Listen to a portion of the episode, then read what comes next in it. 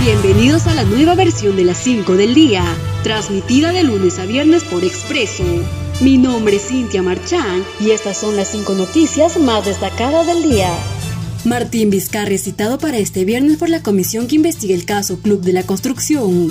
El vacado expresidente de la República, Martín Vizcarra, ha sido citado para mañana viernes a la Comisión Congresal que investiga el caso del Club de la Construcción, según informó el titular de este grupo de trabajo, Carlos Amerií, quien precisó que el exmandatario debe asistir, pues de lo contrario será llevado de grado fuerza.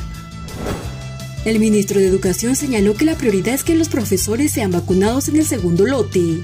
El titular del Ministerio de Educación, Ricardo Cuenca, señaló este jueves que su sector está gestionando para que los maestros estén en el grupo prioritario en la aplicación de la vacuna contra el coronavirus.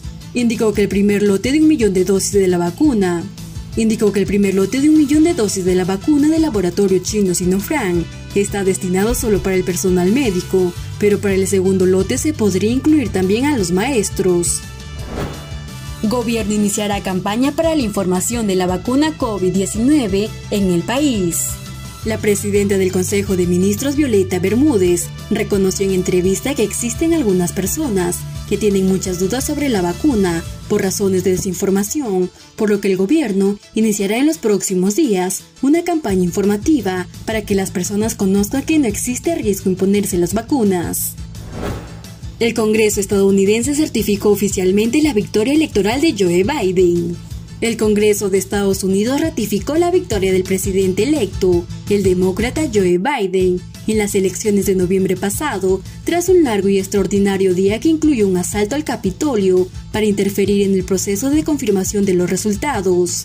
La sesión conjunta de ambas cámaras del Congreso confirmó que Biden y la vicepresidenta electa Kamala Harris superaron la barrera de los 270 votos electorales que dan las llaves de la Casa Blanca. Argentina impondrá toque de queda en todo el país por aumento de contagios de COVID-19.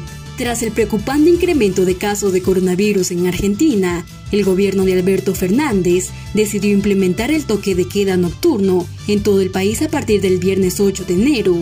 La medida se está redactando y será anunciada esta tarde por el presidente, señaló este jueves el jefe del gabinete Santiago Cafiero en una conferencia de prensa.